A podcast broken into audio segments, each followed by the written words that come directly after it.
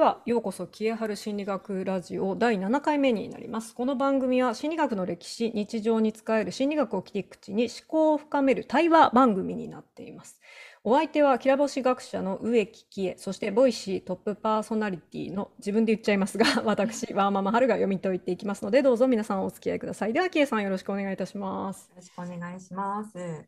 今日はですね、はい。今日はあのフロイトさんの話ずっと続いておりましたのでそろそろですね二大巨匠のもう一人いるじゃないかということでユングさんのお話いかがでしょうかということなんですが、はい、どうですかキエさん全然仲良くないけど 頑張ります。はい。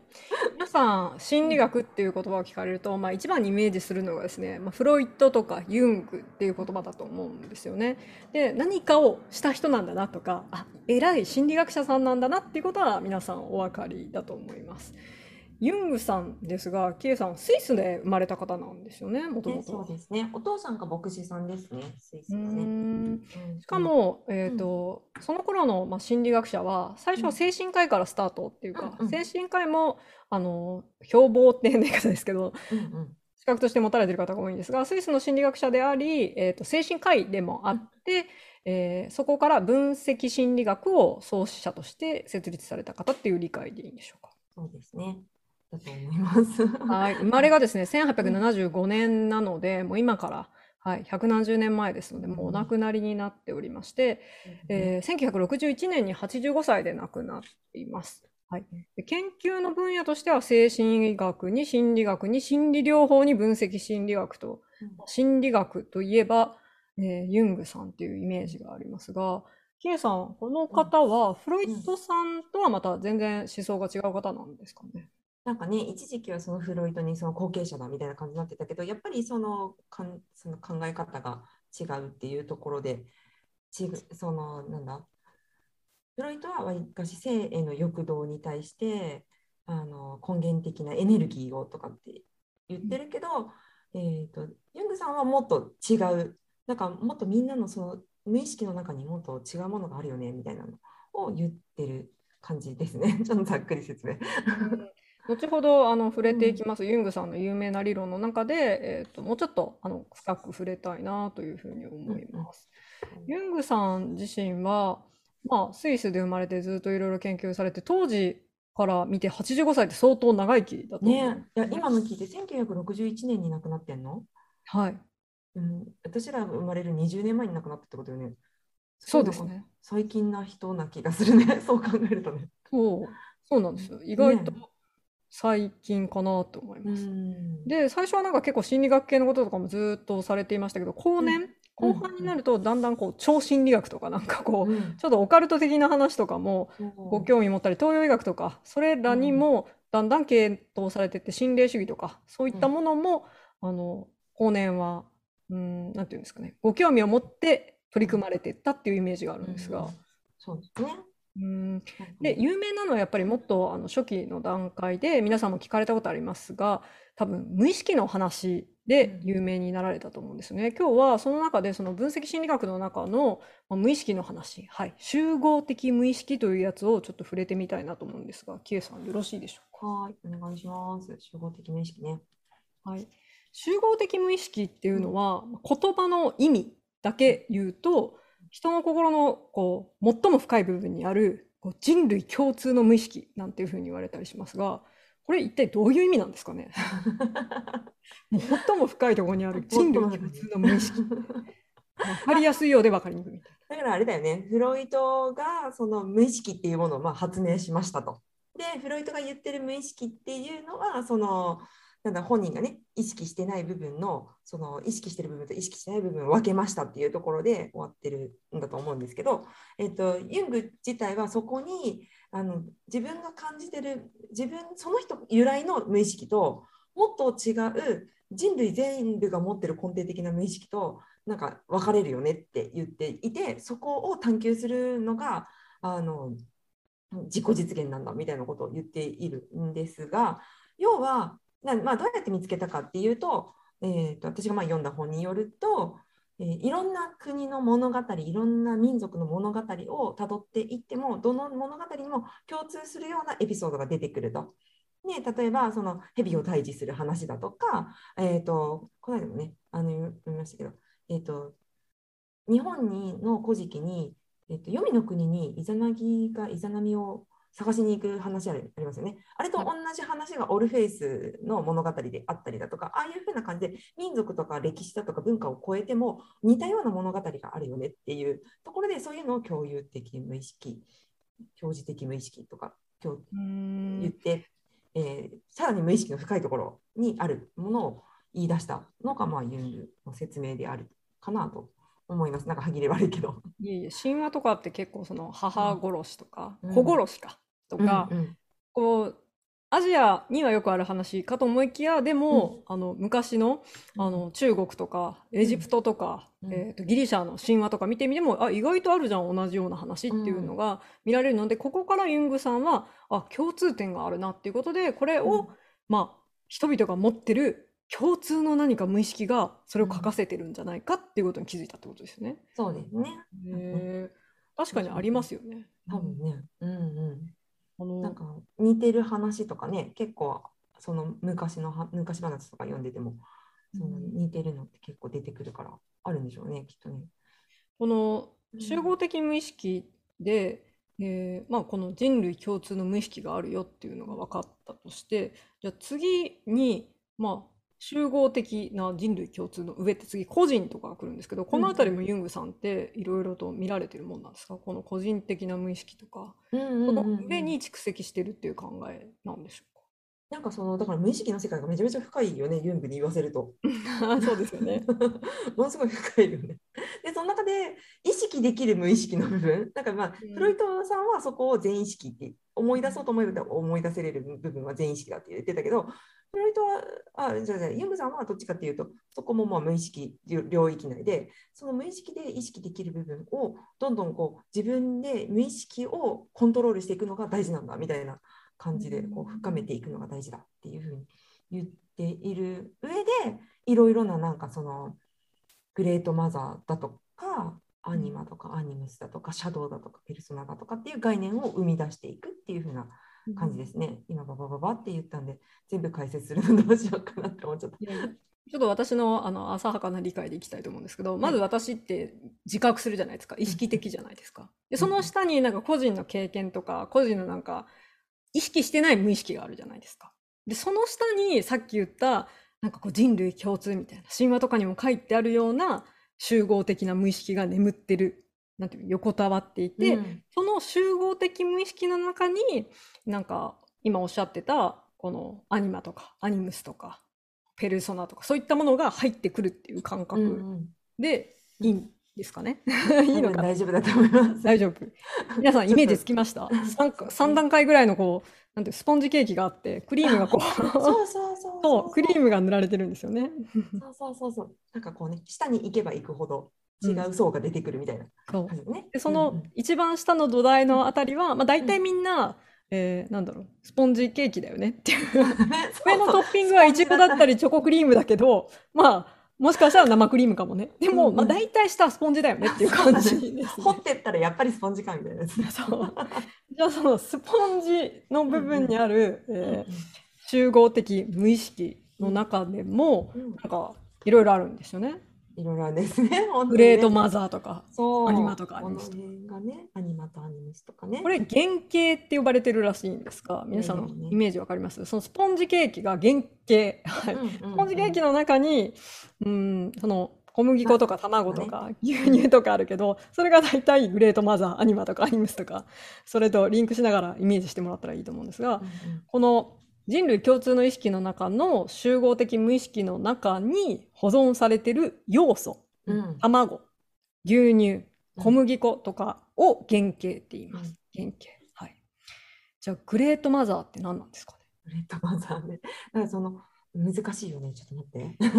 土偶土偶がグレードマザーだとか聖母がグレードマザーとか言われます。とかなんかあれだよね。聖杯伝説。聖杯？そう。とか子宮とかね、はい、子宮とか。いうのね、グレートこれ何かっていうと、私たち無意識の中でこう、母なるものとか母性とかって、包容力があるとか、優しいとかなんか、すべてを生み出すものっていうイメージ持ってませんか？イメージ持ってませんか？小麦粉みたいなね。小麦粉違うかもしれないけど。何でも作れるみたいな。たこ焼きも作れるみたいな。うどんも作れるみたいな。とりあえず小麦粉入れて焼いとけば大丈夫だみた小麦粉を入れて入れたら何かになるっていう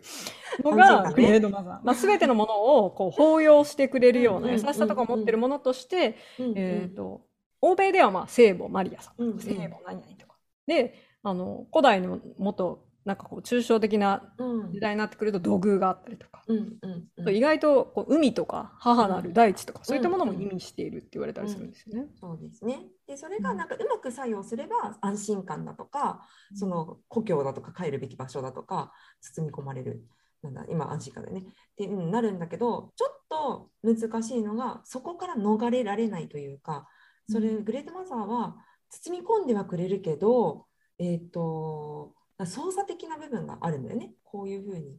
なんだろう包み戻ってこいみたいな包み込むところはあるんだけどそうしなきゃいけないみたいそうに思わせて干渉とか支配よね。に、うん。そうそうそうそうしないといけない。そういう部分になってくるのでそこからまあ独立できない自立できないと、まあ、ユングにユングさんに言わせるとその男性とかだとお母親に対してとらわれすぎてしまうと,、えー、と子供にぽいところが抜けなかったりだとか男性として自立できないとか、うんそこがさらにもっと負の面を持って現れると,、えー、となんかヤマンバみたいなのとか追いかけてきたりとかするじゃないですか。うんああいう風になって自分のあのを絡め取って離さないものになったりとかするっていう感じですね。だからなんかユングさんのこう勉強してて思ったのが清濁をいかに両方自覚して合わせ持つかみたいなのの戦いなんだなって思ってて。もう一回言ってください。清濁をいかに合わせ持って飲むかっていう戦いをこうユングさんは80年かけてやったんだなっていうのが私の感想。だからその聖母としての美しい部分優しさとかとその反対側の威圧的な部分感傷的な部分とかっていうのを美しいとこだけを見ていてはやっぱ生きられないってことを理解して、えー、とそれを理解してかつ諦めるみたいなところまでに80年かかったんだなっていううん私のなんだろう上から目線な感想ですね。それってその物事がそのなんていうんですかねいい面もあるし悪い面も必ずあるじゃないですか。その2つの面をこうどのぐらいあるっていうことを、まあ、理解して許容してややるかってすごい大事だと思うんですよね。うんうんその、えー、と許容したいと思っていても無意識化にうんでもこのグレートマザーが眠っているとしたらこううんあるべきものだっていう考えをそもそも私たちがうん無意識で持っているから、それに絡め取られてるとなかなかこの両面両側面あるよっていうのを理解するのすごい難しいじゃないですか。難しいですね。だから難しいんだよっていうことをユングさんは80年かけて学んだ一生かけて言ってるっていう感じ。なるほど。これグレードマザーはなんかイメージつきやすいと思うんですよ皆さん。だってお母さんってすごい暖かくていいけど、うんもうなんかえお腹冷えちゃうから今日はちょっとなんか腹巻きしていきなさいみたいな、うん。もうそんなこといいよみたいなことまで言ってくるじゃない。うざったいところがね、あるよね。そのうざったいところも込みで無意識化にあるよっていうのが分かりやすいんですが、アニマとアニムスもすごいよく出てくると思うんですけど、うんうんこのアニマとアニムスは、まあ、言葉通り女性と男性のイメージみたいなうんうん。理女解でいいです。性性女性性の中にある男性性と男性性の中にある女性性ね、うん、難しいよねなんかねこのこの概念はね。女性の無意識化の中にある男性性がアニムスで、うん。うん男性の無意識化の中にある女性性がアニマ。女性像か。女女性像ですね。あ女性像かなじゃあ、この、こういうイメージする女性みたいな男性が無意識化に思っているものは、それは例えば、なんか、なんていうんですかね、ヴィーナスみたいなものだったり、うんううんんちょっと娼婦みたいなものだったりとか、いろいろイメージがあると思うんですけど、それは、うん、その人の無意識化の中に集合的無意識の原型。ん。だから砂糖とかで眠ってるってことですね。そうね。うん。うん。なんかそうね。この間読んで面白かったのはツイッターで誰だったかな？チキリンさんか誰かがなんか30歳ぐらいの男性で自分の妻には朝起きた時自分が朝起きた時には味噌汁とご飯をあの作ってもう温かいものが出てる状態な人がいいみたいな話をしててあその人にとってのアニムスがそれなんだなと思って 私はそうアニムスなのかグレートマザーに絡め取られてるのか 微妙なラインだなと思って読んだんですよねそれは。これはアニアニマ。あアニマか。そうですね。いや私もいますよ私あのうん同年代の40歳の独身の男性がいて、うん。朝起きたらコーヒーの匂いで起きたいとか 僕の方が先に死ぬ時に見送ってほしいとか言うんですよね。うんなぜなぜ俺がコーヒー入れないんだって なぜ俺が見送るっていう発想がないんだすっごい不思議なんですけど、まあ、独身の男性ね。もう OK、Google でいいじゃんみたいな気持ちなんだよね。あコーヒーの匂いでね起きたいんだよね。朝誰かが入れてくれ6時に配達してたコーヒーの匂いで起きたいね誰かがね。うん、そう。それも何かそういったものが眠ってるのかもしれないですねかも。しれないね。だから女性とはこういうふうなものだみたいなのとか、男性ってこういうものよねみたいなのとか、なんか、あまあ、例えば女性の中にもあるかもしれないよね。その、なんだろうな、力強く守ってほしいとかっていうふうな思いを持ってる人とか、何か、そうだね、自分よりこう、なんだろう、年収が高くって、えーいざとなったら、自分が何かあっても安心できる人がいいとかって言ったりとかするっていうのは、まあ、その方なりの入ってるんだろうね男性像がね。そういうのに。それはあるでしょうね。うん。あの今アンコンシャスバイアスとかって無意識の偏見をこう企業研修とかうんうん。私も何度か受けたことあるんですけどこう、まあ、是正しようっていうか気づこうっていうのがあるんですよね。うんそれって多分この、えー、とジェンダーのうん。ジェンダーロール的な、うんこういうもんだっていうのをうんうん。別にうーんなんていうんですかね。意識的にやってるわけじゃないけど無意識的にちょっと選び取ってしまってるよっていうことに気づくと、うん。まあ、これからの多様性の時代はよく生きれるよっていう話なんですが、アンコンシャスバイアスをうん気づく根底に、うん。この集合的無意識がちょっとありそうですよね。あるかもしれないね。そもそも知ってみたらあるかもねみたいなね。確かに。かもしれない。そもそも自分の集合的無意識の中でそういうふうに思ってる、うん。まあ、プラス環境みたいなのを考えていくと、うんうん。ああ私のこう無意識化の偏見ってこっから生まれてるのかな？なんていうふうに気づいたりするね。うん。うん。でなんかと多分この時代のその、えっと、ユングさんが生きた時代って1900年代の初頭とかが結構強いと思う。あの辺ってそのサロメとかが流行った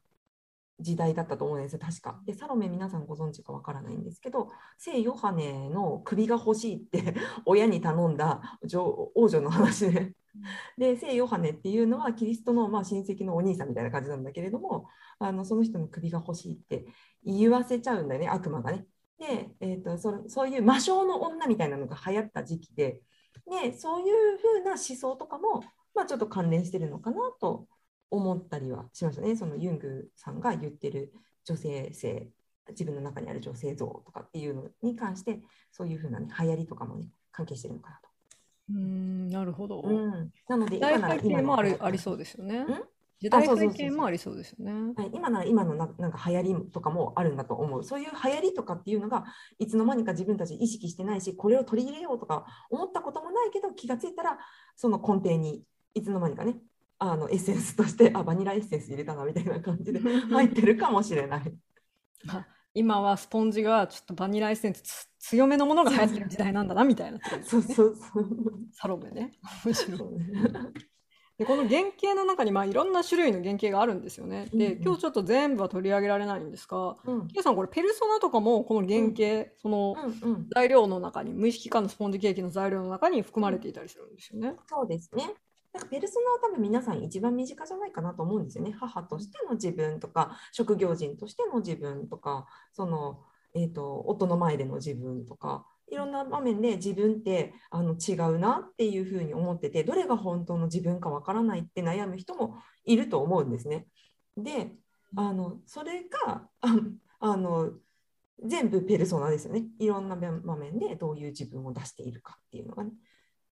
仮面ですよね。だから仮面、役割の仮面をかぶっているから、うんうんこれもかぶって、あれもかぶって、それもかぶってってやってると、うん結局本当の自分の顔がわからなくなっちゃうってうんいうう。んうんうんうんそれもそのスポンジケーキの中に、うんなんかなんだろう牛乳とかバターみたいな感じで寝て眠っているんですかねそういうもの。むしろなんかスポンジというよりはデコレーションの周りな気が感じがするよね。なんかね、いっぱいフルーツ乗っけて、どれがメインかわからなくなったみたいなね。あの